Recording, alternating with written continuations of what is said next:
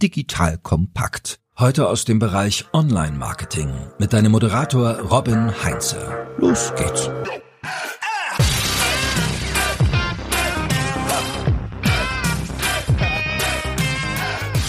Stirbt Facebook oder halten die Boomer es vielleicht doch noch am Leben? Genau darum und viele damit zusammenhängende Fragen geht es im heutigen Podcast. Allerdings ist das jetzt kein normaler Podcast, sondern gleich folgt die Tonspur von einem Morfire Kneipentalk. Da ein bisschen zum Hintergrund. Wir haben bei uns im Büro von Morfire eine Kneipe als Eingangsbereich mal eingerichtet. Warum? Andere Geschichte. Aber wir machen schon länger bei YouTube Videos mit Interviews aus dieser Kneipe und laden da spannende Gäste Gäste an die Theke ein. Und ich wurde von einigen Zuschauerinnen und Zuschauern angesprochen, ob wir das Ganze nicht auch als Podcast veröffentlichen können, damit man die Gespräche dann entsprechend halt eben auch unterwegs hören kann. Und wir machen jetzt einen ersten Versuch damit und gucken mal, wie das bei euch so ankommt. Also ob das wirklich so praktikabel ist. Zu Gast an der Theke ist äh, bei mir dieses Mal Professor Dr. Clemens Skibitzky, sicherlich vielen ähm, Hörerinnen und Hörern bekannt als ja, Experte für das ganze Thema digitale Transformation, ein gefragter Gast in vielen TV-Sendungen auch zu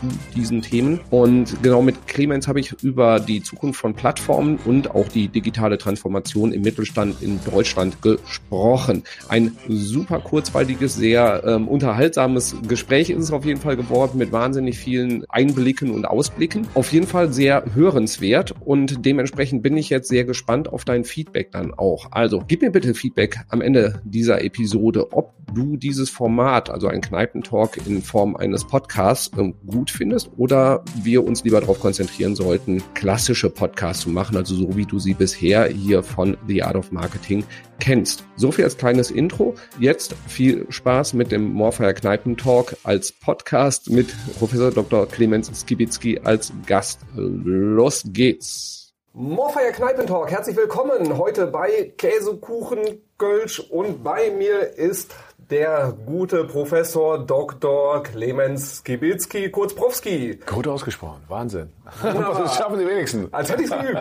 So, Clemens kennt wahrscheinlich schon ganz viele da draußen. Wer ihn nicht kennt, wird ihn gleich kennenlernen, denn es lohnt sich und wir werden einen wilden Galopp durch die ganzen Themen digitale Transformation, Zukunft von Plattformen und Internet machen und warum man Käsekuchen und Kölsch kombinieren kann, auch wenn andere sagen, das geht nicht. Clemens, schön, dass du hier bist. ja, Willkommen in der Theke. Ja, mal ist das nicht schön. Einfach mal völlig legitim Bier trinken. Also Wahnsinn. Also kann man ja sonst auch, aber. Was keiner weiß, ja. ist, dass wir morgens um 7.30 Uhr hier gerade mmh, aufzeichnen. Mmh. Aufzeichnen ist doch live. Ach so, Entschuldigung. Internet, Fernsehen. Pardon, jetzt habe ich alles kaputt gemacht. So. Komm, leg los. Wunderbar, das Internet ist im Wandel, kann man sagen. Aber Facebook, waren wir mal alle irgendwie, haben wir mal viel Zeit drauf verbracht. Stirbt Facebook oder über, halten die Boomer das Ding am Leben? Oh, ja, immer diese Arroganz der Jugend, auch so alt wie die Menschheit. Wahnsinn. Ja, ich bin näher an den Boomern dran, als mir lieb ist. Jede Generation äh, glaubt, dass irgendwie das, äh, ja, das, was die Alten gemacht haben. Ob das, ob das früher bei Coca-Cola und Pepsi war oder jetzt bei Facebook mit TikTok und so. Ähm, ja, gute Frage. Also sterben wird es nicht, dafür ist es einfach zu groß. Man muss ja immer zwei Seiten erkennen. Also ich, also die ersten Jahre, als ich angefangen habe, vielleicht dann peilen die Leute auch, was ich so mache. Ich bin, boah, seit 2000, von 2004 bis 2019 war ich Professor für Marketing und Marktforschung. Und das, äh, in der Marktforschung, äh, das Vorlesen haben wir immer so Übungen gemacht, so angewandte Übungen, viel Forschung eigentlich dabei. Ne? Die Studenten mussten dann irgendwelche Aufgaben arbeiten. Und als das dann so 2004 kam Facebook, 2005 kam YouTube, 2006 kam Twitter, 2007 kam das Smartphone, da merkte ich, dass die Verwunderung und Abwehrhaltung der damals Alten doch sehr groß war. Die Jüngeren waren damals alle bei StudiVZ. War ich auch noch. Also, das, also das, das ist die Zeit der ersten, also in der Tat die erste Web 2.0 Welle. Das waren halt klar, die Social Networks kamen kurz auf. Und da haben wir halt ganz viel äh, Grundlagenforschung gemacht. Wir haben damals zu meinen Studenten, habe ich irgendwie 150 Studenten damit gequält, die damals da waren, die hassen mich wahrscheinlich bis heute dafür, 60.000 Profile in sozialen Netzwerken zu verfolgen, zu beobachten über drei Monate. Warum postet wer was? Was für Informationen stellen die rein? Und damit ja. haben wir so ein bisschen die Marktforschung auf den Kopf gestellt weil damals hatte man eigentlich nur so demografische Kriterien. Ja. Und dann ist eigentlich, wenn du Bilder postest, ich von meinem Auto, ich von meinem Boot, ich von meinem Haus, dann ist es halt total egal, wie alt du bist und welches Geschlecht du hast, irgendwie sowas. Du bist einfach ein Angeber. Mhm. Ja. Und du musst es halt diese, ja, wir sagen, Markenpositionierung, ja, eigene Marke und all so ein Krempel. Ne? So, da haben wir das dann damals, also war eigentlich eine ziemlich neue Grundlagenform. Dann habe ich ein Buch geschrieben, Verkaufsweg Social Commerce. Was man heute sagen würde, Social Selling, aber 2007 hat das halt wirklich niemanden interessiert, außer den Leuten, die sich damals dafür interessiert haben. Mhm. So, und dann ein paar Jahre später äh, konnte ich die Entwicklung sehen. Das heißt, was ich mache, ich bin eigentlich schon sehr, sehr früh dabei von dieser ursprünglich wissenschaftlichen Seite, dann daraus ein paar Firmen gegründet, auch mal mit eigener Software dabei, Community-Software gebaut. Und dann bin ich eigentlich immer mehr in die Beratung gekommen, dann selber eine Beratungsfirma mitgegründet. Da bin ich aber 2017 dann raus und mache das Ganze eigentlich noch als Freelancer mit freiem Netzwerk. Mhm. So, kann man eigentlich sagen. Das heißt, ich bin derjenige, der dir eben erklärt, was passiert in langen Bahnen und da habe ich eben die, die da, die Boomer, die Bösen, diese alten Säcke, die noch bei Facebook sind und so weiter. Und denen erkläre ich, habe ich auch mal das erklärt. Es ist total egal, ob das Facebook, TikTok, Instagram oder sonst wie, ob das in fünf Jahren die größte Plattform der Welt Xaboom heißt.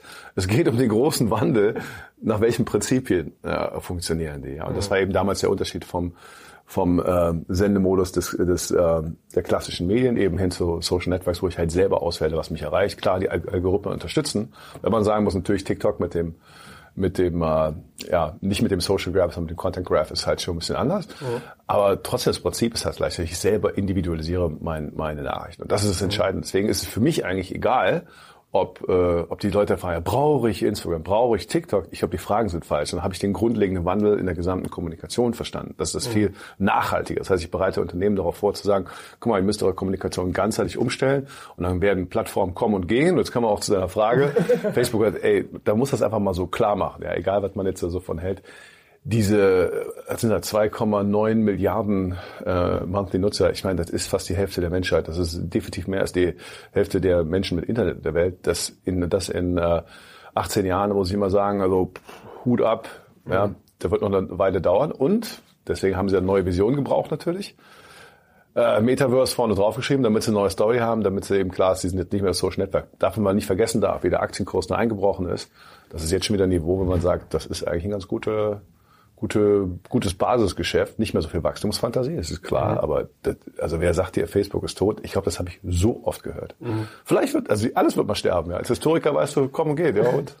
ja, ich meine, äh, Jeff Bezos hat auch gesagt, dass Amazon sterben wird. Ähm, und insofern, genau, das wäre jetzt meine, meine Frage gewesen, so als Historiker. Ist das ein Muster, wo du jetzt sagst, so das, was gerade mit Facebook, wo wie über Facebook gesprochen wird, das haben wir in der Geschichte eigentlich auch schon Ach, dauernd, ist voll davon. Deswegen ist immer so witzig, wenn diese ganzen, oh, wir müssen die zerschlagen, wir müssen irgendwas, ey, bevor ihr eure ganze Diskussion Diskussion fertig habt, äh, ist meist, hat sich das Thema schon erledigt. Wettbewerb ist eine ganz gute Sache und Menschen äh, suchen sich immer wieder neue Möglichkeiten. Ja. Vor 20 Jahren oder 25 Jahren war halt Microsoft das Riesenthema.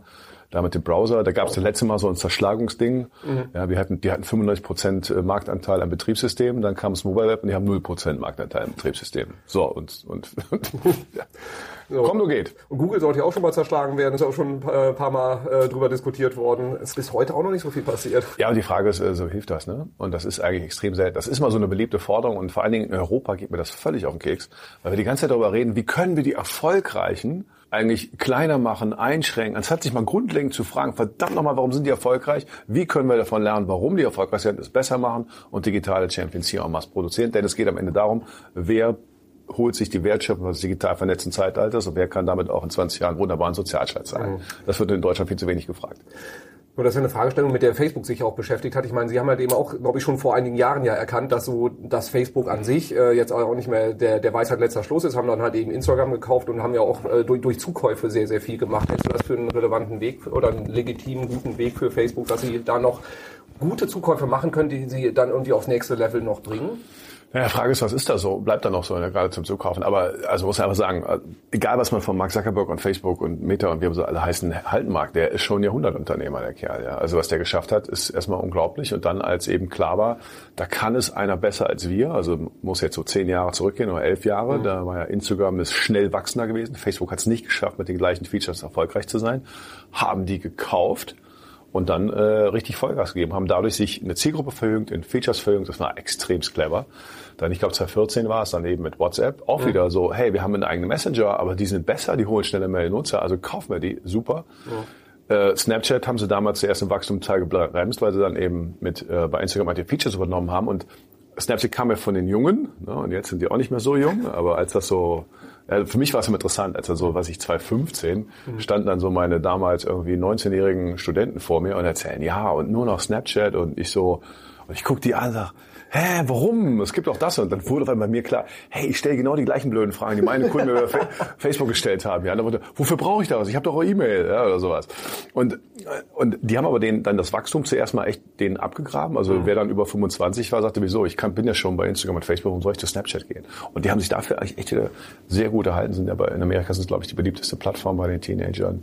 Mhm. Also interessant. Ja, ich sehe das auch bei, bei äh, jüngeren Menschen, mit denen ich mich umgebe, also die irgendwie so eine Altersspanne irgendwie 14 bis 18 sich bewegen, da ist das total relevant. Und es ist dann mir halt eben auch so, ich habe das von der Seitenlinie mir angeschaut, so leicht, leicht kopfschüttelnd und ähm, ja, habe mich da dabei ertappt, dass äh, meine Haare du wirst halt auch alt. Ja, doch durchaus. So, das ist das Grundprinzip, mit dem ich eigentlich am meisten arbeite in, in dem Beratungsalltag, dass ich den Menschen klar machen muss, die da sind. Das sind ja Leute, die sind meist so, ich bin jetzt gerade 50 geworden. Die sind meist noch älter. Die sind Unternehmensführung von echt erfolgreichen, äh, gestandenen Industrieunternehmen. Und die haben ja das Problem, dass sie halt verstehen müssen, eine Welt, in der sie nicht groß gewachsen, äh, nicht aufgewachsen sind, deswegen das nicht fühlen. Mhm. Ich vergleiche das Ganze immer so gerne mit Karneval. Karneval kannst du auch nicht so im Fernsehen verstehen. Und egal wie du es findest, wenn du Kölner Karnevalsparty organisieren willst, musst du es mal gefeiert haben. Und das ist natürlich mit der digitalen Welt auch so, ja. Mhm. Äh, schwierig. Ich kann nicht in dieses Zeitalter führen, äh, führen und da, das fühlen, wenn ich es nicht äh, verstehe und richtig verinnerliche. Was ist dann deine, deine Empfehlung an, ähm, sage ich mal, Unternehmens- oder Marketingentscheider, die jetzt gerade da sagen so, boah, ich, ich, ich fühle das nicht, da passiert gerade was drumherum, irgendwie habe ich Angst, dass mir die Fälle davon schwimmen und wir haben das Thema Transformation ins Digitale, gut, Corona war da ein schöner Beschleuniger an, an vielen Stellen, aber so, so richtig in der DNA bei uns ist das noch nicht drin. Was sagst du denen? Weil du redest ja mit vielen ja, davon. genau. Und eigentlich gibt es eine Sache, die in allen Unternehmen fehlt. Es geht äh, eigentlich um, den, um den, das grundlegende Problem, dass die eigentlich gar nicht gemeinschaftlich verstehen, was da passiert. So, das heißt also, du hast da verschiedene Generationen, du hast viele einhergebrachte Prozesse, interne Partner, externe Partner in den Marketingabteilungen. So, und dann äh, sind die alle mit einem anderen Hintergrund. Das ist jetzt schon völlig anders als noch vor zehn Jahren. Da hatte ich halt, saßen da lauter Leute, die immer nur das Führungsrolle im Denken hat, der TV-Spot und den Rest verlängern wir dann und dann mach das mal viral auf YouTube. So weiter. Also, so, hey, der muss im Kern anlegen, das muss er anfangen. Und dann, und das eigentlich, dass die, wenn die, die sollen sich eigentlich zusammen hinsetzen und erstmal gemeinschaftlich Verständnis arbeiten. Und ich höre dann sehr oft sowas wie, ach nee, da, wir haben das schon angefangen und dann, ach, da müssen, wir wollen gleich ins Doing kommen. und es ist ja, du kannst auch ein Haus bauen und dann kannst du, sag ich, und, ich bin der Architekt und was wollen wir hier machen und worum geht's? Und dann, ja, ist egal, die Maurer haben wir schon mal angefangen, wir sind schon mal ins Doing gekommen. Ne? Es ist völlig irre. Dann, dann müssen die halt später das machen. Also erstmal dieses einheitliche Verständnis was passiert da draußen gerade, was sind die grundlegenden Entwicklungen. Und ich kenne kein Unternehmen, wirklich keins und keine Marketingabteilung. Wenn ich dort fünf Leute habe und ich frage die, und was sind die wesentlichen Kernfaktoren, habe ich nie ein einheitliches Verständnis. Mhm. Und das ist der wichtigste Tipp, den du eigentlich geben kannst, weil äh, wenn du das nicht machst, machst du halt irgendwas. Ne? Wie willst du denn eigentlich Ziel und eine Strategie entwickeln, wenn du gar nicht weißt, worum es da eigentlich geht und wo du hin willst? Das ist ja völlig irre. Ist, ist ein Problem, dass die Leute auch sagen, boah, komm, ey, ich bin jetzt Mitte 50, komm, die zehn Jahre kriege ich auch noch irgendwie äh, rübergebracht ja, oder so. Ich habe keinen keinen keinen Bock, mich da in dieser, dieser Veränderung ja, zu stellen. Ja, genau, gibt's oft. Ne? Muss man, ist auch völlig menschlich, muss man auch respektieren. Ja, ja. ja das ist dann halt so der geordnete Sinkflug, das schaffe ich noch. Ne? Aber du musst natürlich sagen, als Unternehmenslenker, dann hast du die falschen Leute. Mhm. Also du musst schon einen Anspruch haben, das geht nicht mehr weg. Und ich arbeite dann sehr oft mit Geschäftsführungseigentümerebene und sage immer, du hast da völlig altes Denken in deiner Abteilung sitzen, musst die rumdrehen. Es geht ja nur darum, wenn, wenn man begreift, dass eben äh, das ganze, die ganzen Social Networks, und das ist wirklich jetzt egal, das Grundprinzip heißt ja nur, dass ich halt äh, mir selber individualisiert auswähle, was mich erreicht, dass ich interagieren, auch senden und empfangen kann mhm. von immer und überall. Wenn das, wenn dir klar ist, dass das nicht mehr weggeht, und es mhm. wird nicht mehr weggehen, weil das ist das, was Menschen immer schon gemacht haben, mhm. nur nicht in Medien, dann muss das das Leitmotiv werden. Das heißt, du kannst deine ganze ATL-Zeugs, das kannst du auch weiter, du kannst ja weiter TV, Radio, Print machen, aber nicht mehr als Leitgedanke, sondern eben als hinten dran. Das heißt, du musst eigentlich den Prozess umstellen. Wenn, wenn du weißt, das geht nicht mehr weg, dann muss das der neue Leitgedanke sein und du kannst das noch verlängern in die klassische Welt gerne. So, und das ist natürlich vollkommen widersprüchlich zu der DNA, wie es historisch mal gewachsen ist in den meisten Unternehmen. Ne? Ich meine, das ist das gleiche Kernproblem, was die Automobilindustrie ja auch hat und hat gesagt, okay, wir machen jetzt statt, statt Diesel machen wir jetzt halt Elektroautos. Das heißt, wir packen Elektromotor in einen in unsere auf Diesel ausgerichteten Prozess, so wie Tesla hingegangen ist und dann gesagt, okay, wir denken Auto noch mal neu. Genau, aber die haben ja gar nicht, ja, die hatten halt das Problem, dass sie gar nicht gesehen haben, was da eigentlich passiert, weil sie einfach, und auch, wie gesagt, kein Vorwurf, die waren dann erfolgreich. Ein Auto war früher ein geschlossenes Ökosystem. Ja. ja das war, die haben, äh, die haben ein Auto gebaut, haben die ganzen Zulieferer dafür gehabt, haben entschieden, welche Radkappe da reinkommt, welcher Tankdeckel, welches Autoradio. Und dann konnten sie dir fürs Autoradio und fürs Navi nochmal 2000 Euro abnehmen. Dass die Welt um sie herum immer vernetzt wurde, das haben sie einfach nicht verstanden, nicht angenommen. Die haben ganz lange, noch bis vor wenigen Jahren, das gehört so, wir, wir, wir werden jetzt mehr Internet ins Auto bringen. Das sind ja unsere Daten, also ein Krempel. Das ist so völlig, völlig äh, eine Sichtweise, die natürlich mit der Realität da draußen nichts zu tun hat. Deswegen sage ich ja auch dort, erst was du machen musst, ist, geh erstmal nach draußen und sag, äh, was, ähm, was eigentlich die, die Entwicklung draußen ist. Und da konntest du dann sehen, so beim Wechsel bei Volkswagen, konntest du sehr gut sehen, wie der jetzige Volkswagen-CEO hat dann gesagt, wir sind nur noch ein Gadget im Internet der Dinge. Das ist ein absolut richtiger Satz. Aber für einen Automobilkonzern, der halt schon zig Jahrzehnte erfolgreich war, ist das eine Revolution. Das ist auch vom Selbstverständnis her was völlig anderes.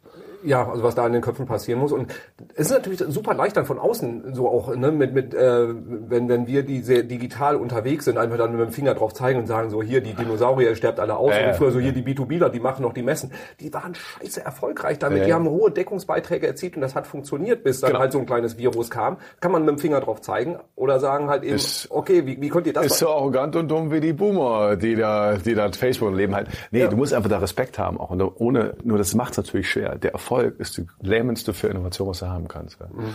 Ja, es ist leider wirklich so. So, wie kriegt man denn dieses Feuer dann in diesen Leuten entfacht? Also wie, wie bringe ich dann halt eben die, die Leute dazu, dass sie sagen, so wir, wir beschäftigen uns jetzt ernsthaft damit, nicht wir machen da so ein bisschen Kosmetik und wir probieren da mal was mhm. aus, sondern wir, wir stellen uns wirklich in der DNA dann auch um. Ja, also guck mal, so meine ersten Jahre, so 2007, 2008, 2009, das war ziemlich geprägt von, ach, interessanter Spinner.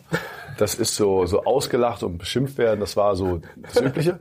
Und dann kommt das ja bei den Leuten immer mehr an. Ne? Also gerade die Smartphones haben viel gemacht. WhatsApp mhm. hat sehr viel gemacht, weil das halt wirklich bei jedem dann angekommen ist. Und dann haben die natürlich schon eine andere Anforderung, Erwartungshaltung, Geschwindigkeit, Individualisierung, Transparenz und so weiter entwickelt. Und je mehr die das dann anfangen zu fühlen, desto klarer komme ich von, was müssen wir denn tun. Ja. Trotzdem hast du das Problem, dass da Leute sitzen, ja, ja, aber das betrifft jetzt uns nicht. Ja? Wissen Sie, bei uns ist es besonders langsam. Das ist der Satz, den ich am häufigsten höre.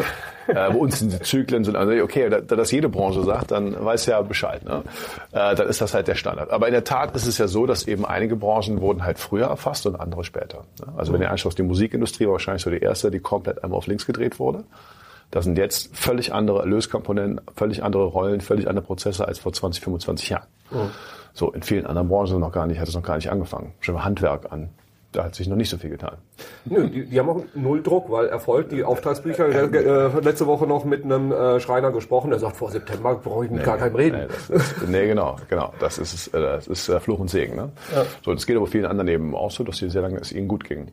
Und das einzig vergessen, Pandemie hast du gerade angesprochen. In der Pandemie, das wird dir ähnlich gewesen sein und vielen anderen da draußen ja auch, da hast du ja sehr viel mit digitalen Leuten zu tun gehabt. Und wenn du mit nicht digitalen Leuten, also was ich habe viele Online-Keynotes gehalten, dann, dann hast du ja wenig Feedback bekommen, du hast es nicht mehr gespürt. Und da habe da hab, hab ich gemerkt, als das jetzt wieder losging mit physischen Präsenzveranstaltungen, weil ich ja wieder Workshops gemacht habe, was ich B2B-Vertriebstraining oder Keynote, äh, was ich vor 300 äh, Sportgeschäften äh, oder sowas, dann stellst du halt fest, wow, die Welt da draußen hat sich doch langsamer gedreht als deine eigene Bubble. Und, das, mhm. und nochmal, das musst du respektieren und du musst es verstehen. Also das ja. mit dem Finger zeigen bringt natürlich gar nicht. Ich habe, muss ich sagen, die ersten Jahre in meinem in meinem Beratungsgeschäft habe ich immer gedacht, so, ist doch vollkommen klar, was da passieren muss. Wieso machen die das nicht? Und dann viel mit Psychologie beschäftigt, viel mit Organisationstheorie, Change Management. Heute mache ich eigentlich Change Management, versuche einfach nur diesen Prozess, der normalerweise lange dauert, bis der Letzte begriffen hat, worum es geht, mhm.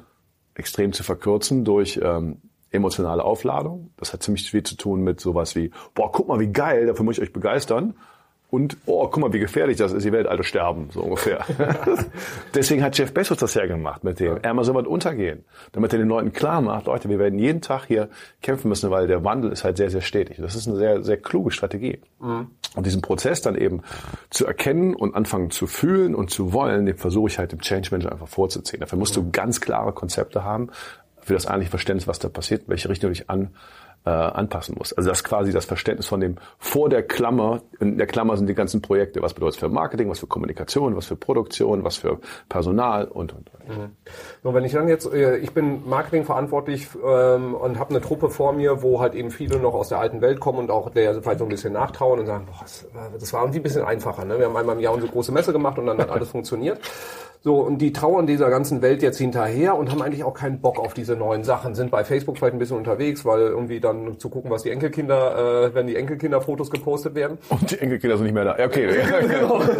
So, wie, wie kriege ich die auf diese Spur, dass die nicht sagen, lehne ich ab, so die, diese Aversion irgendwie ablegen, sondern sagen, boah, cool, habe ich Bock drauf. Das ist eine neue Chance. Ja, nicht jeder ist zu begeistern, muss man sagen. Muss aber, muss man aber einfach dann, das ist ein Anspruch an Führung. Dann mhm. muss ich sagen, ich muss diesen Spagat zwischen Ablehnung, äh, also Ablehnung und Angst und äh, Freude auf etwas muss ich halt entfachen. Das ist ja auch mein Vorteil. Das ist eigentlich mein, mein Geschäftsmodell ist sehr oft, dass ich einfach weiß, dass ich geholt werde. Ähm, ne, Prophet im eigenen Lande glaubst du nicht, also komme ich da rein.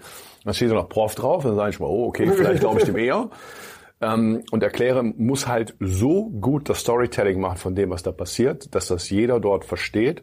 Und ich muss den muss aber auch respektieren. Ich erkläre denen auch, warum sie so Schwierigkeiten der Anpassung haben. Das hat was mit der Funktionsweise unseres Gehirns zu tun, auch mit der Evolution des Menschen und und und. Das aber nicht hilft. Also das finde ich aber blöd. Mhm. Würde ich doch nie machen oder sowas. Ist ja egal. Dann stelle ich nur am Ende die Frage zweifelst du die ökonomische Logik an. Und das habe ich noch nie einer gesagt. Ich hab, die kann ich, glaube ich, so gut erklären, die hinter dem Prozess steht. Ich sage, okay, nee, das geht nicht mehr weg. Und dann muss man, okay, und dann kann man es jetzt von dir fordern. Wenn du verstanden hast, dass nicht mehr weggeht. Äh, die Welt sich da nicht mehr ändern wird. Was sind die Konsequenzen? Und das ist nämlich genau zum einen davon diese Umstellung des Leitgedankens auf mhm. Interaktion und, äh, anstatt senden und anschreien. Mhm. So ja, Social Media ist eigentlich nur das Ende des Anschreiens. Naja, manchmal wird man da doch auch ge gefühlt angeschrien, aber anderes Thema. Ja, aber das ist ja der Kern, ja. Ich meine, du musst ja einfach klammern. Du hast doch, also Technologien setzen sich nur schnell durch, wenn es das, was Menschen immer schon gemacht haben, wenn es früher möglich gewesen wäre. Das ist, das ist die Kern eines Wirtschaftshistorikers. Ganz einfach. Also Dinge, die wussten das vorher nicht, die haben es auch nicht vermisst. Kein Mensch hat Smartphones vermisst. Kein Mensch hat Mobiltelefone vermisst.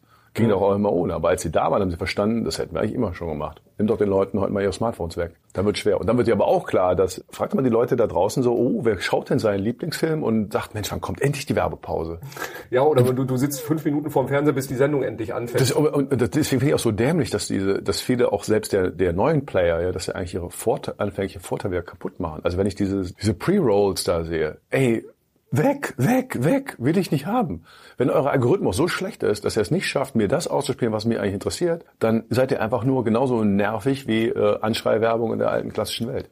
Ja, aber die Aktionäre machen da wahrscheinlich dann genug Druck, dass dann trotzdem auch, wenn ich mir die, die Werbequote bei YouTube anschaue, ist auch die Frage, wie, wie weit kann, ähm, kann Google da gehen, das, das Spiel wirklich auszureizen? Auch diese penetrante Werbung dafür, dass ich YouTube als äh, Subscription-Modell dann mache. Was sagst du? Ist das der Weisheit letzter Schluss oder ist das im Prinzip, dass sie einfach nur versuchen, aus dem Modell, was sie haben, noch so viel wie möglich rauszuquetschen? Ja, ist eine Gratwanderung, ne? weil, weil die Menschen, die jetzt schon damit aufgewachsen sind, die wissen, dass ich mir sehr, sehr viel individualisieren kann und ich eigentlich nicht mehr gestört werden muss. Die sagen immer, du gehst mir echt auf die Eier, nutze ich nicht mehr. Kann passieren, aber das wird dann, also der Effekt kann ja lang sein. Ne? Ja. Du hast gerade auch das Thema nochmal, das, das finde ich einen ganz spannenden Aspekt, die äh, Thema stationärer Handel mhm. angesprochen. Weil ich meine, die haben jetzt die letzten zwei Jahre waren extrem herausfordernd für die. Die nächsten Jahre werden auch herausfordernd, aber anders. Wir haben auch Amazon schon mal beleuchtet. Welche Perspektive siehst du für den stationären Handel so in diesem ganzen Kontext? Also bleibt das so, dieses Filialgeschäft, wie wir es kennen? Bleiben die kleinen Händler da oder wird das im Prinzip alles über online kompensiert und eigentlich sind das einfach nur, äh, machen wir nur noch Window-Shopping in der Innenstadt?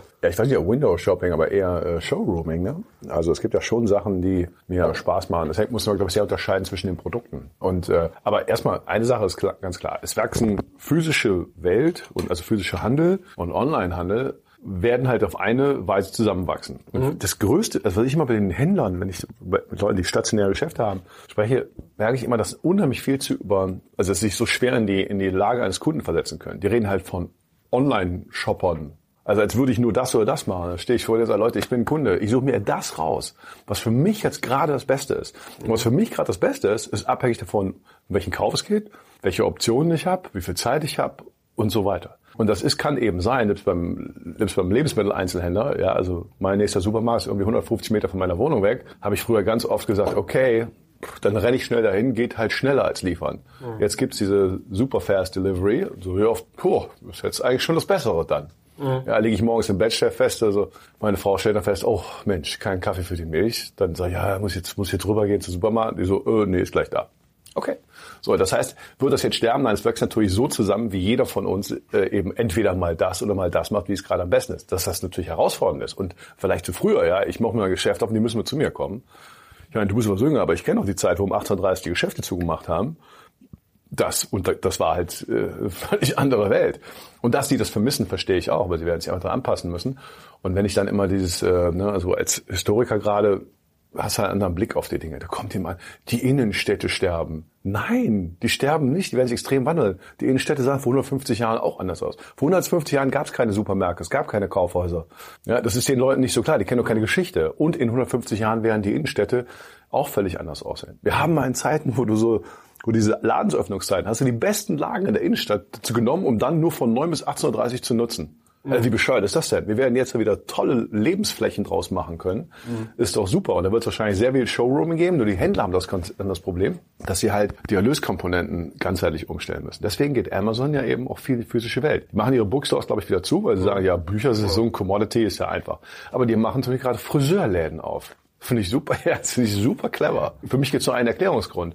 Weil die sagen sich, also online kannst du ganz, ganz viel machen, ganz viele Vorteile, Daten sammeln, Kunden verstehen und so weiter. Aber die kannst ja keine persönliche Beziehung aufbauen und du kannst viel, viel schlechter Dinge ausprobieren. Du hast keine Haptik. Und warum Friseurgeschäfte? Die wollen keinen Friseurladen auf, keine Friseurkette wirklich machen, sondern ich würde mal sagen, dass die einfach nur sagen, Haare schneiden wirst du wohl noch lange nicht digital können. Heißt, du musst dorthin, verbringst du Zeit. Und was machen die in der Zeit, wo du da sitzt? Produkte testen rauf und runter, kannst direkt bestellen, kannst direkt mitnehmen, ist uns egal, Hauptsache du kaufst.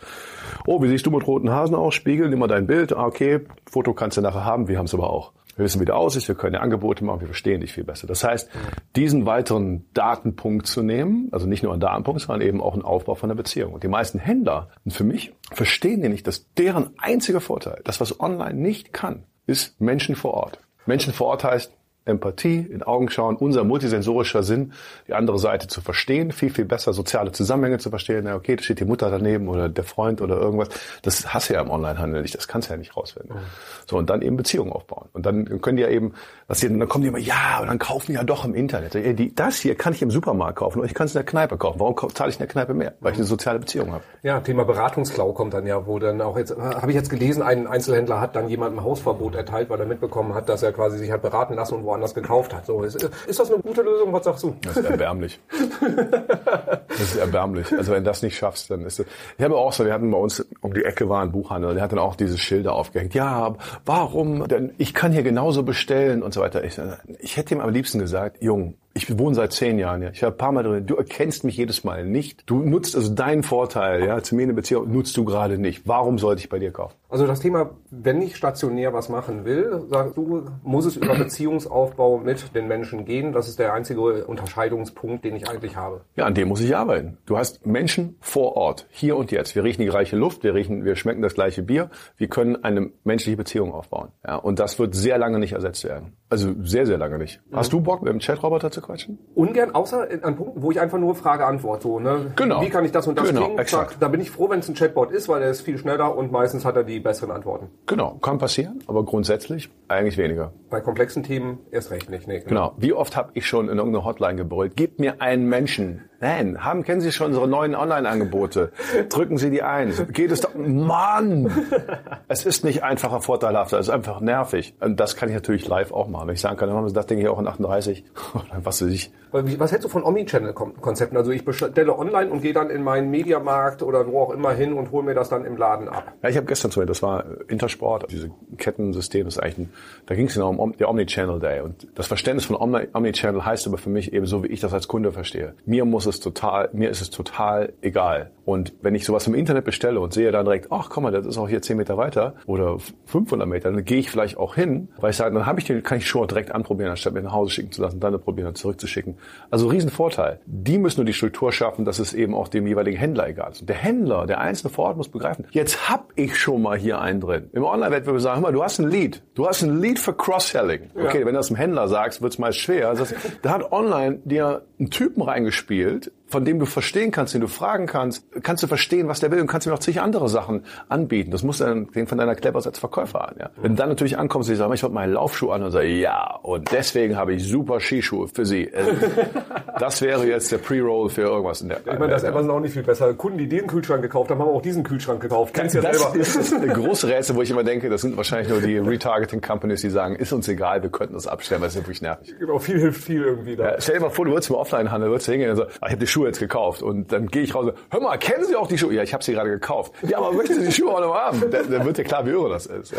Ja, aber- ist die größte Herausforderung dann eigentlich für die Einzelhändler oder für, für diese Filialisten für diese Ketten, dass sie das Unternehmensmodell ändern, weil du, du hast ja dann auch zum Teil irgendwie Franchise-Modelle dahinter oder jeder macht das auf seine eigene Rechnung, sind eigentlich eigene GmbHs und werden nur aus der Zentrale beliefert oder sind Einkaufsgemeinschaften, weil die sind ja per se nicht Omnichannel tauglich eigentlich, weil sie ja ein Eigeninteresse immer haben. Also ich glaube, dass die, dass die Händler, so wie ich es gestern da gesehen habe, bei diesen Gesamtsystemen, die haben einen Vorteil. Weil, guck mal, ein einzelner Händler, der jetzt hier einen Laden hat oder drei, ja, der hat ja meist eben, der ist ja auch digitalisiert in die ganze Einkaufsstruktur. Der ist ja meist nicht digitalisiert zum Kunden hin. Und der Kunde ist ja genau der Grund, warum er überhaupt da ist. So, und das heißt, die Arbeitsteilung muss eigentlich so sein, dass das, was der Einzelhändler nicht kann, nämlich übergreifende Digital Analytics, die verstehen. Ja, also im Prinzip muss ja so sein, ich komme da rein, also so wie ein Cookie oder sowas. Also ich komme rein, dann weißt du, das ist der Clemens, der macht das, der mag das und das und das wisst ihr alle schon aus meinen Online-Daten. Und dann kann ich die Vorteile, dir etwas in die Hand zu drücken, die haptischen Vorteile, mit denen eine soziale Beziehung aufzubauen, mit denen Witz zu machen und und und. So müsste es sein. Aber diese Marktkenntnis aufzubauen, kann der alleine nicht. Das kannst du aber durch ein übergreifendes System. Lass es Loyalty-Systeme sein oder irgendwas, was übergreifend ist.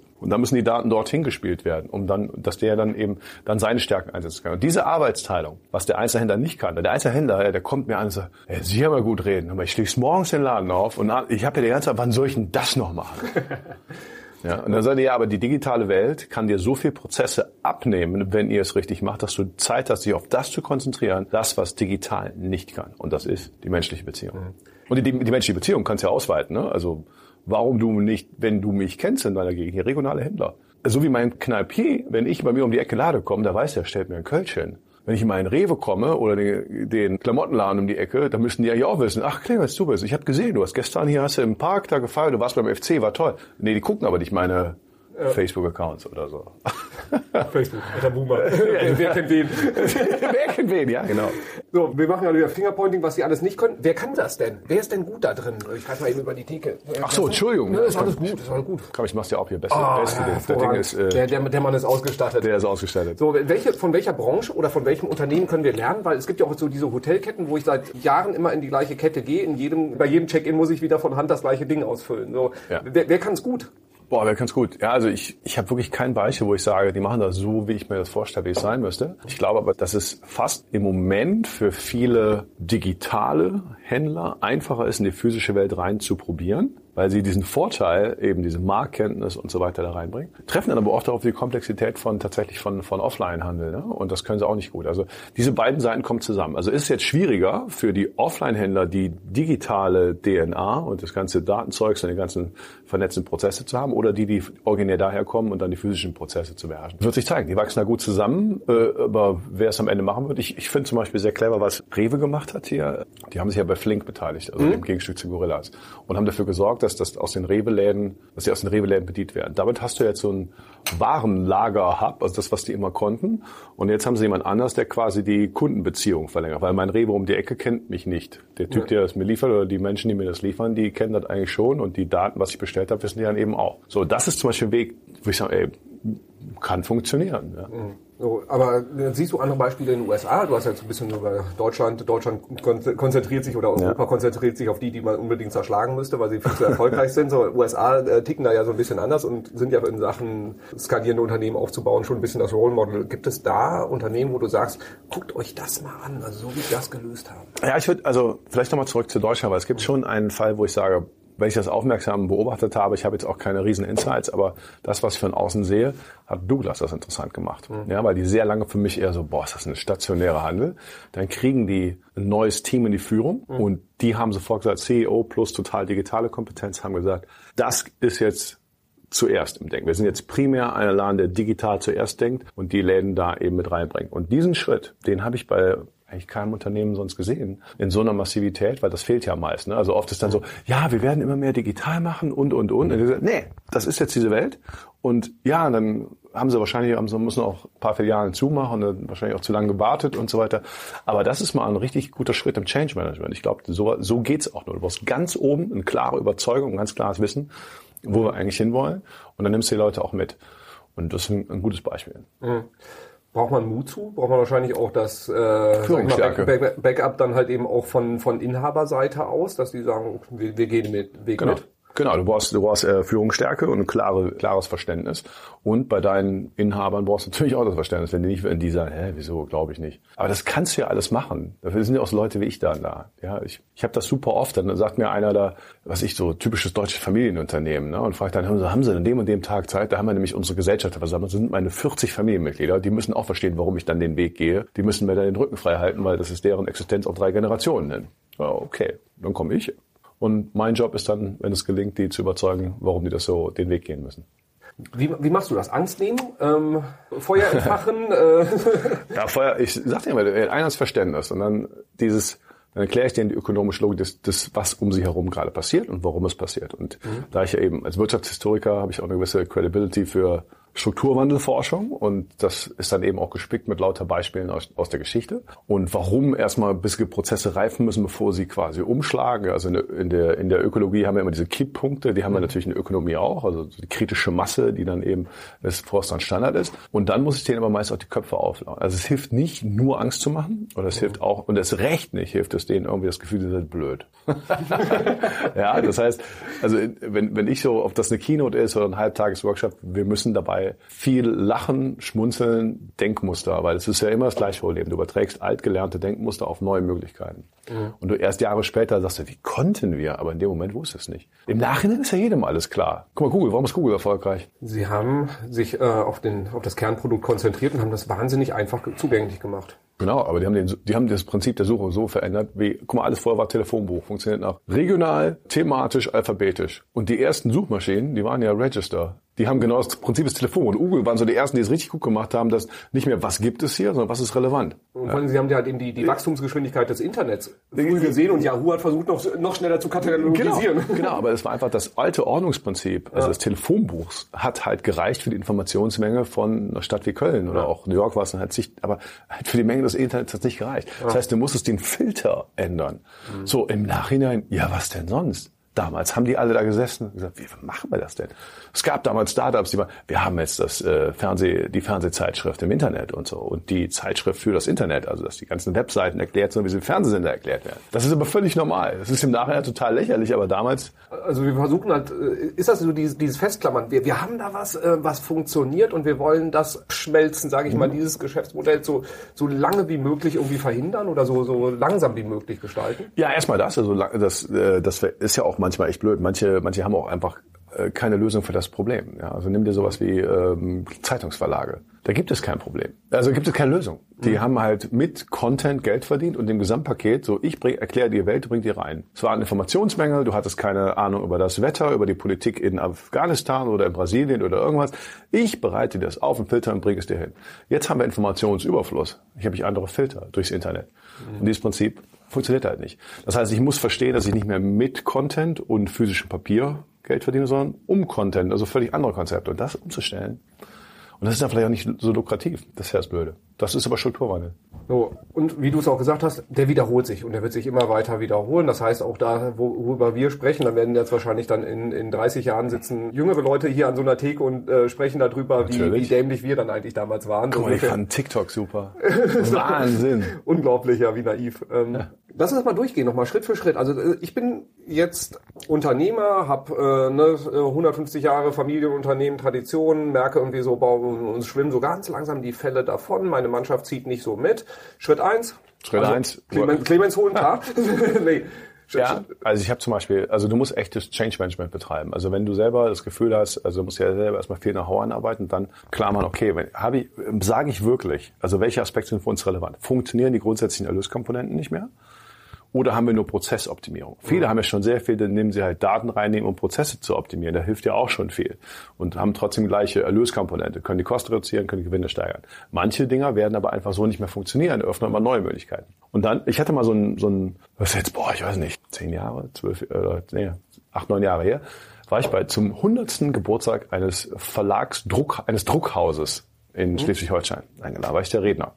Und dachte ich schon vorher so, wow, krass erzähle viel über, naja, neue Filter. Also Social Media ist nichts anderes als ich suche die Menschen, ich frage Menschen und nicht mehr den Redakteur oder sowas, kann ich auch fragen. Ich habe also Alternativen, neue Filterprozesse und, und, und, und, und. Und erzähle so, ja, und es, äh, trotzdem, ich muss ja da irgendwie den Bogen spannen, ja, aber wird trotzdem, aber Papier ist deswegen nicht tot, ja. Also du musst nur, hast nur andere Bereiche und, und, und. So, und dann war dann so teilweise, sagen wir mal, die Stimmung war nicht allerbeste, ja, weil es halt so anders war zum 100-jährigen Jubiläum. Und da stand einer aus der Geschäftsführung, stellte nachher eine Frage und meinte so, also sehen Sie aber, alles, was Sie da so erzählen, das ist ja total blöd für uns. Wir wollen ja unsere Kataloge auch noch zukunftsrunden. Und dann habe ich so, ja, das Wollen ist nicht das Entscheidende.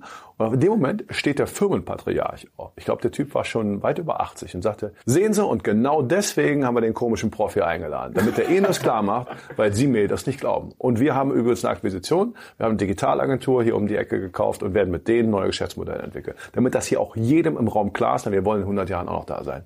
Und dachte ich so, wow, das ist Leadership. Ja, kann man auch sagen, ziemlich brutal, aber hilft ja auch nichts. Nein, ihr werdet eure Kataloge wie früher so nicht mehr drucken. Okay, also Schritt eins erstmal diesen, diesen Schritt im Kopf und der muss vor allen Dingen von ganz, ganz oben kommen, weil wenn da nicht genau. das äh, Backing da ist, dann funktioniert das nicht. Wenn es oben nicht passiert, dann kannst du, das ist aber, das hat keine Glaubwürdigkeit, die Leute schauen nach oben, das ist immer das Gleiche. Ich hatte so oft Workshops, ja, wo du dann sitzt, eigentlich denkst du, boah, die ganze Mannschaft hier, die hier drin sitzt, die sind, die haben eigentlich alle verstanden, worum es da geht. Und die gucken aber alle, wie der oder die CEO gerade auf meine Botschaften reagiert. Und wenn die sagen, ja, aber siehst du, bei den Leuten geht so, oh, dann sind noch wieder zwei, drei Jahre vergangen. Und wenn du dann da Leute hast, die sagen, yo, alles klar verstanden, dann kann dir aber auch passieren, dass der Rest sagt, oh nein.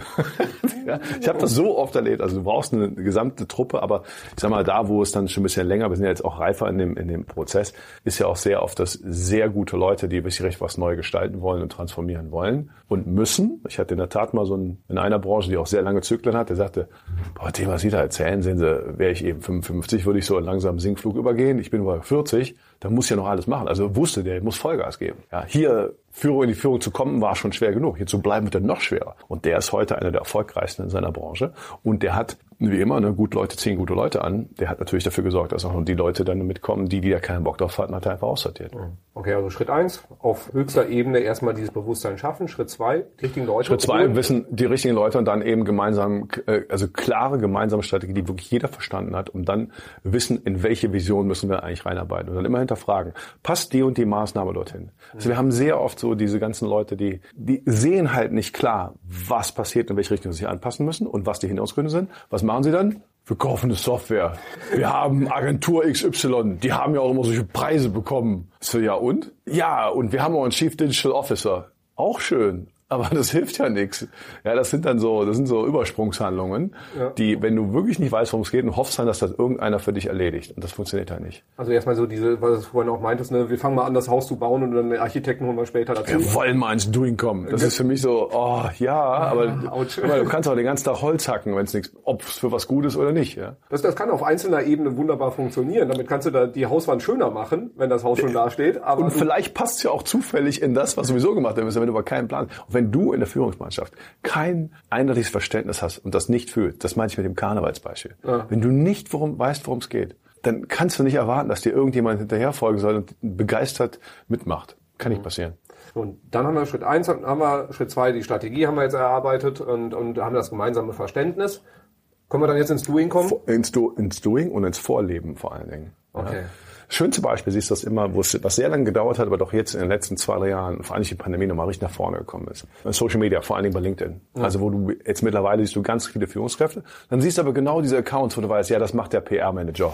Leute, das ist genau das, was wir nicht brauchen. Das ist genau, was wir Persönlichkeit, also genau wie ich das eben meinte, der Mensch wird in ganz vielen Dingen nicht ersetzt werden, aber die digitalen Prozesse werden uns ganz viele Dinge vereinfachen, abnehmen, verbessern, mhm. weil sie einfach Transparenz von Daten und Kenntnis über die, über die besten Lösungen haben. Aber Führung, Empathie, Er geht eben über alle Kanäle hinweg. Und das verstehen die auch nicht. Wenn ich diesen Satz höre, ich mache doch Social Media. Du machst auch kein Telefon. Ja. Du machst auch, ich mache Kneipe. Ja. ja, aber wie du machst. Das sind Menschen und es gibt Wege, zu denen näher aufzubauen und die zu begeistern. Wenn du das nicht drauf hast, hm. ist egal, auf welchem Kanal, Kanal du das machst. Ja. Natürlich muss man fairerweise sagen, es gibt Menschen, die sind einfach nicht so die Kommunikationstalente. Ja, und die tun sich schwer und dann kommen natürlich mit denen diese Workshops über dann so Personal Branding zu machen. Ja. Ich will aber nichts Privates sagen und hier nicht. Und ich habe aber die Agentur, die machen das für mich so. Nochmal, authentisch geht schwer mit jemand anders macht's für dich. Ja, und, und privat und persönlich kann man auch voneinander trennen sogar. Du, du, musst ja nicht irgendwie von deinen Kindern was erzählen, du kannst ja trotzdem auf deine eigene Art und Weise was erzählen. Nee, genau, die Grenze, also wenn ich so Workshops mache, Personal Branding, dann gehe ich mit den Leuten natürlich genau, wer seid ihr denn eigentlich und was willst du preisgeben? Es gibt ja Leute, die sind natürlich extrovertierter als andere. Mhm. Es gibt andere, die will es komplett trennen. Das Problem ist nur, wenn ich sage, ich will es komplett trennen und gar nichts von mir so als Person sagen, das ist manchmal schon schwer, weil das ist auch grottenlangweilig. Also bis sonst kannst du ein Funktionsroboter sein. Ne? Ja, ich meine, da kannst du Pressetexte vorlesen, das kommt aufs Gleiche raus. Genau. Ne? Okay. So, und dann also, ne, also eines Verständnis schaffen, dann klar machen, okay, dann Vision vorgeben und dann können die Projekte müssen immer dazu passen. Und dann brauchst du die Leute, die natürlich auch den, den, das wirklich wollen und dann eben top exekutieren können. Aber was ich auch merke, und das ist, also wenn wir jetzt so Bereich Marketing, Kommunikation ansprechen, guck mal, es gibt zwei Kernaufgaben, die für mich viel, viel mehr In-Sourcing-Themen sind. Mhm. Das ist Data Analytics und das ist Marke als, als, äh, als Markenführung. Guck mal, Du brauchst Spezialisten da draußen, weil die Komplexität wird immer mehr. Aber in den Unternehmen sehe ich viel zu wenig Kompetenz, die externen Experten beurteilen zu können, steuern zu können. Da ist viel zu wenig. Also das so. sagen wir als Spezialisten ja auch. Yeah. Wir sagen so, wenn wir auf Kundenseite niemanden haben, der versteht, was wir tun, der auch genau. ein Sparingspartner ist, der das übersetzen kann, was wir machen, ins Unternehmen rein, genau. und keine Hoheit über die Daten. Genau. Ihr könnt, ihr könnt alles liefern. Wenn es keiner einfordert und dort in der Führungsebene keiner ist, der damit was anfangen kann und deswegen auch nicht einfordert und nicht die Wichtigkeit erkennt. Ich bin dafür da, die Wichtigkeit zu erklären. Da müssen wir die Kompetenz auch mal das zu verstehen. Aber dann könnt ihr da machen, was ihr wollt. Es wird nie zu einer Verbesserung führen.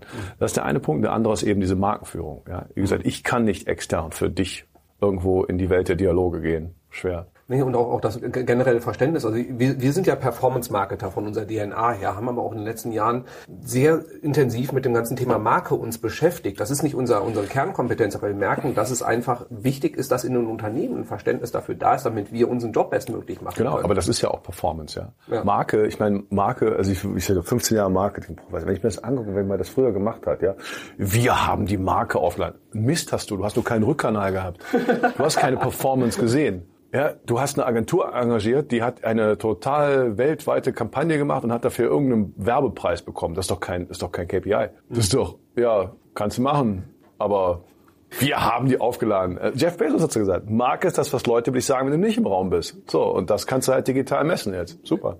Ja, und, und Marke ist Performance Marketing ja auch im Endeffekt, das weil du tatsächlich, also du, das ist nicht einfach so, wir machen mal ein bisschen Awareness und hoffen, dass was zurückkommt. Nee, du, du weißt, was zurückkommt im Endeffekt. Guck mal, alles ist Performance in der messbaren Welt. Das ist ja der eigentliche riesen, riesen Unterschied vom digital vernetzten Zeitalter zum Industriezeitalter mit seiner Massenkommunikation ist ja genau das, die Performance-Messung. Und deswegen gehen auch so viele Geschäftsmodelle hinüber. Du hast vorher die, die klassischen Werbemodelle waren, ja, also ich, Sie können bei mir Reichweite haben, ob es klappt, ist Ihr Problem.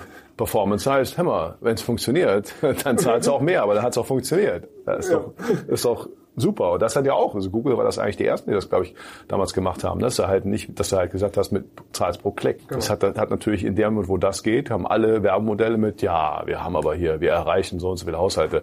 Wenn ich diese Messungen denke, ne, diese Fingerabdrücke in Zeitschriften, in, in, haben sie die Fingerabdrücke gemessen in Zeitschriften, äh, die beim Arzt auslagen. Und dadurch wurden Reichweiten gemessen und so. Ja, kannst du machen.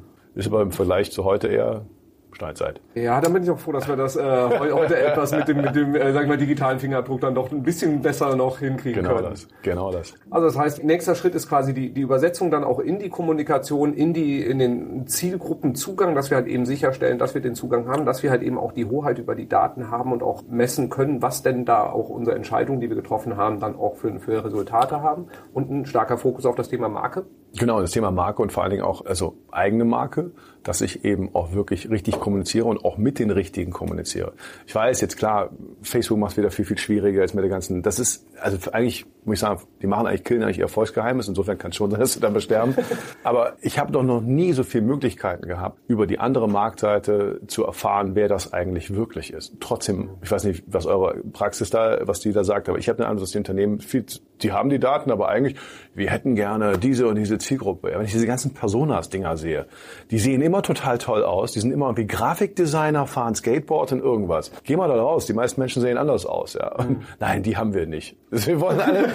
und dann, und dann, hey, guck dir doch mal an, wer das wirklich ist. Geh doch mal in die Zahlen da rein. Ja. Und das, ist, wie gesagt, wird gerade wieder ein bisschen schwieriger, aber äh, das sollte ja eigentlich helfen, dass du daneben auch sagen kannst, ja, nicht nur die gut aussehenden, erfolgreichen sind Zielgruppen. Mhm.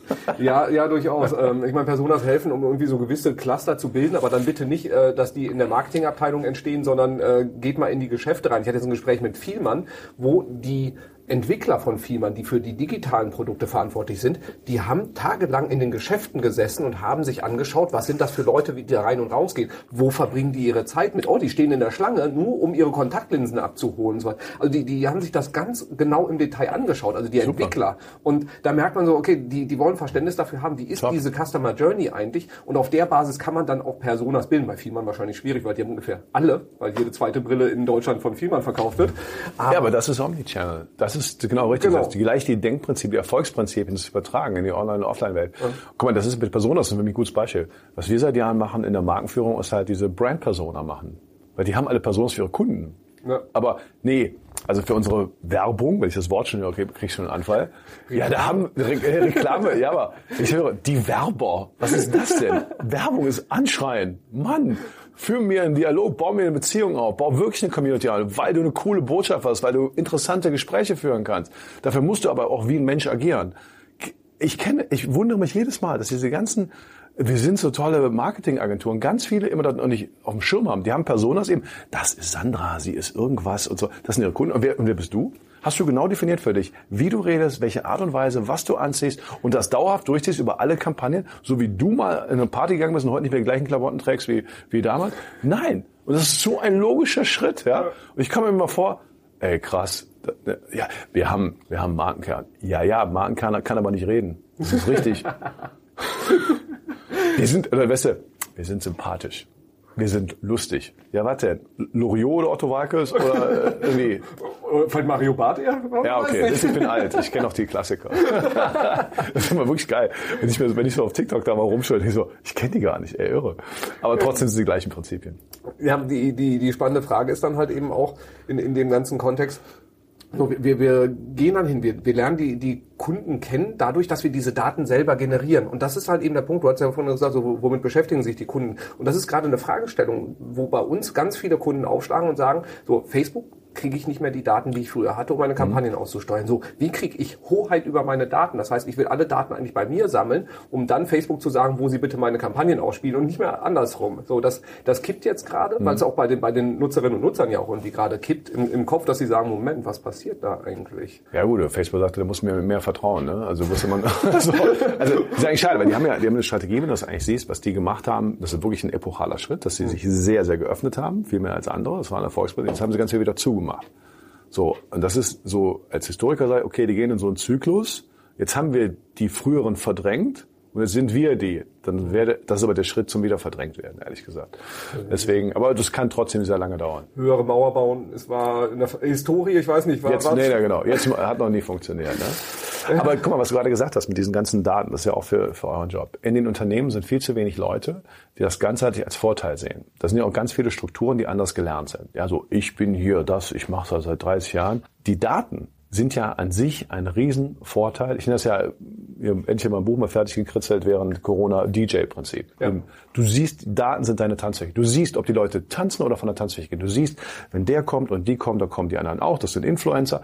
Das, so, das ist so geil, aber das sind ganz oft, ich habe hier eine tolle Kampagne und äh, die sowieso, und der habe ich damals studiert vor 20 Jahren auf der Uni, die leitet jetzt diese Top-Agentur, die immer diese Preise bekommt. So, ja, ist schön, aber es erfordert ja auch die Chance, erfordert leider auch von vielen Leuten Demut, dass mein Bauchgefühl sagt mir, dein Bauchgefühl ist super. Vor allen Dingen da, wo du nicht messen kannst. Aber da, wo du messen kannst, solltest du die Chance nutzen, zu sagen, was da wirklich funktioniert. Ja, und es ist ja völlig legitim zu sagen, ich vertraue auf mein Bauchgefühl bis zu einem gewissen Punkt, weil Bauchgefühl ist ja Erfahrungswissen. So, so wie du als Historiker genau. auch sagst, so, ne, kann, kann ich mich darauf verlassen, weil war die letzten ja, Zyklen immer so. Ja aber miss es trotzdem, weil dann ja, kannst du nachher ableiten. Ja, und vor allen Dingen, und dein Bauchgefühl ist natürlich auch geprägt und gewachsen innerhalb deiner jeweiligen Wahrnehmungsbubble.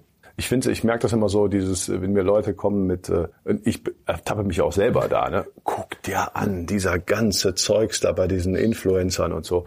Ja, das, hat, das gab's immer schon. Nur diese Fernsehsender hast du nicht geschaut und diese Zeitschriften nicht gelesen. Zum Glück. Ja, genau, du hast es nur nicht so wahrgenommen. Ne? War nicht so transparent. Da ja. ist halt irgendwie im Zeitschriftenkiosk untergegangen bei dir. Und jetzt müssen wir final noch eine, eine ganz wichtige Frage hm. klären. Warum gehen Käsekuchen und Kölsch trotzdem zusammen, obwohl auch da eigentlich die Datenpunkte sagen, weil alle anderen sagen nämlich auch, geht nicht. Wer sagt das? Die Leute. Man sagt. Super Punkt, super Punkt. Ja, das ist in der Tat so. Als ich das erste Mal eben bei einer mit mir einem freundschaftlichen Verhältnis bestehenden Brauerei, äh, haben die gesagt, es geht nicht, es geht nicht. Und dann habe ich gesagt, guck mal, meine Post, das finden aber zig Leute, sagen, gefällt mir. Oder reden darüber aus, oh, aber komisch, aber trotzdem interessant, werde ich mal probieren. Sag ich, wieso? Die Datenpunkte sagen mir, es geht.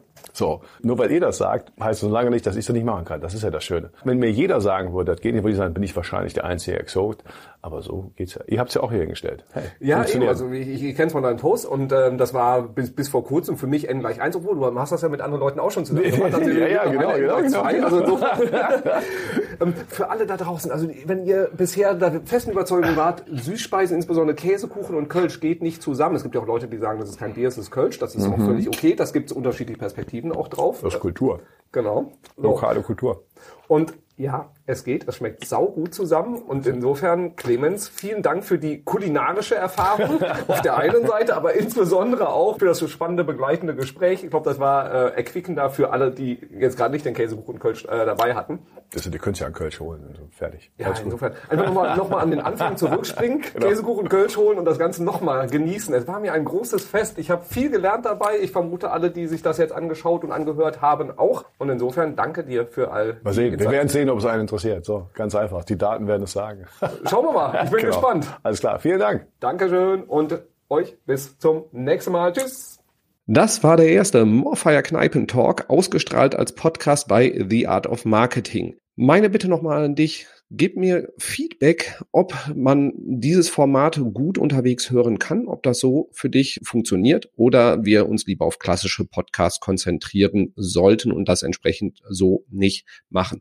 In den Shownotes zu diesem Podcast findest du natürlich den Link zum Kneipentalk als Video. Dann kannst du auch mal sehen, wie unsere Bürokneipe so aussieht. Falls du mal in Köln bist und Lust hast, auf ein Kölsch oder anderes kaltes Getränk vorbeizuschauen, sag gerne Bescheid. Die Kneipe hat eigentlich zu immer regulären Geschäftszeiten geöffnet und Gäste sind stets willkommen. Natürlich findest du auch in den Shownotes weitere Links über Clemens, über seine Veröffentlichungen, seine Vita etc. und auch dann natürlich den Link zu seinem LinkedIn-Profil, wo du ihm liebend gerne folgen kannst. Wenn du keine Folge von dem Podcast The Art of Marketing verpassen möchtest, dann abonniere uns auf den gängigen Podcast-Plattformen und du kannst auch gerne den Podcast-Newsletter unter get.more-fire.com slash podcast abonnieren. Dann schicke ich dir immer die aktuellen Folgen zu, sobald sie erscheinen, plus alle Links zu den Shownotes, damit du die nicht separat nachsehen musst. In diesem Sinne, vielen Dank für die Aufmerksamkeit und bis zum nächsten Mal. Tschüss.